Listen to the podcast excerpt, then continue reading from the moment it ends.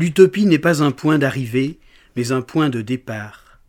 On imagine et on veut réaliser un lieu qui n'existe pas. Le Val de Suse se bat depuis une génération pour la raison inverse, pour que le lieu existe encore. Non pas celui imaginé par ceux qui, du moment qu'ils réalisent un profit sur un des nombreux grands travaux, sont indifférents aux préjudices causés à la santé publique.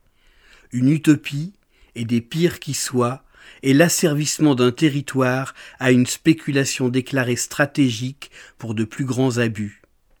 Le percement et la pulvérisation des gisements d'amiante horrifient tous ceux qui sont au courant des terribles méfaits d'une dispersion de ces fibres toxiques. Pour moi, c'est un viol de territoire.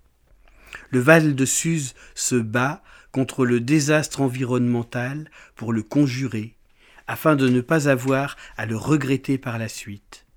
Il s'agit de la lutte de prévention populaire la plus intensive et la plus durable.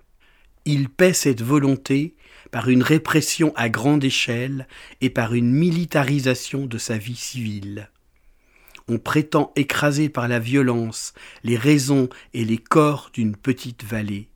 Ils résistent depuis une génération avec une émouvante détermination. Ému à mon tour, j'ai adhéré à leurs raisons en ajoutant souvent et depuis bien des années ma présence physique à leurs manifestations.